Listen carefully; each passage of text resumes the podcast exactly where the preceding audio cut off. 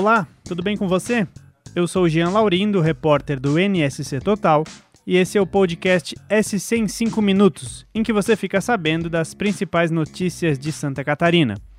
Vamos aos destaques desta sexta-feira, 27 de maio de 2022.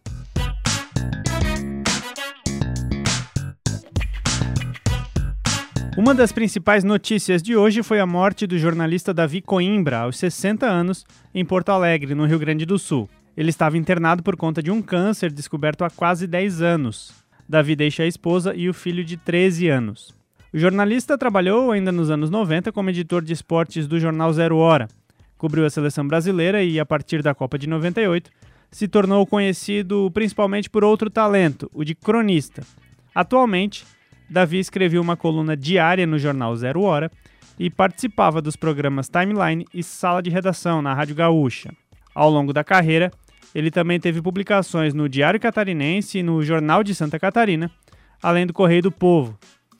Escritor, Davi também é autor de romances como Canibais e Jô na Estrada, além de coletâneas de crônicas. Outra polêmica que vem repercutindo nesta semana é a corrida presidencial. E por falar nisso, uma novidade é que a viagem do ex-presidente Lula a Santa Catarina não terá eventos na rua. O petista visita o estado nos dias 2 e 3 de junho, quinta e sexta-feira da próxima semana.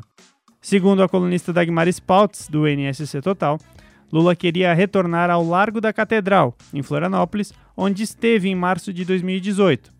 O partido, no entanto, entendeu que esse tipo de agenda lembra os tradicionais comícios e poderia configurar campanha antecipada, o que é proibido pela Justiça Eleitoral. Lula deve participar de reuniões com os oito partidos da frente de esquerda que se organizam para as eleições de outubro em Santa Catarina.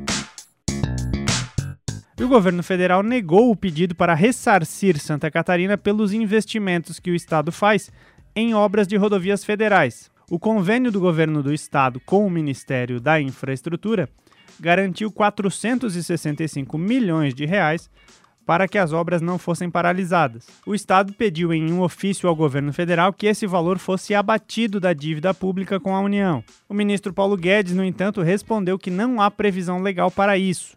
As informações são da colunista Dagmar Spaltz. A dívida de Santa Catarina com a União é de 10 bilhões de reais, acumulada ao longo das últimas décadas o Estado paga mensalmente cerca de 50 milhões de reais ao governo federal. Agora, o governo busca a ajuda da bancada catarinense para criar condições legais e permitir a compensação.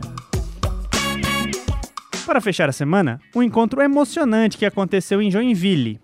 Um morador reencontrou seu cachorro que estava desaparecido há mais de um ano. A volta para casa do cão ocorreu depois que a polícia civil descobriu que o animal havia sido furtado. O jovem é deficiente auditivo e procurou a delegacia em abril de 2021 para registrar o desaparecimento do cão.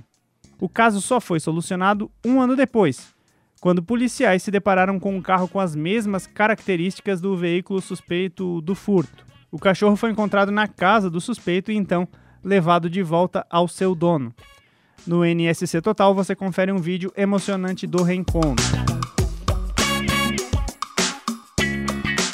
Esse foi o SC em 5 minutos, o podcast do NSC Total, publicado de segunda a sexta. A produção desse episódio é minha, Jean Laurindo, a edição de som é de Thiago Ghisoni e a coordenação é de Carolina Marasco. Essas e outras notícias você pode conferir em nsctotal.com.br. Bom fim de semana!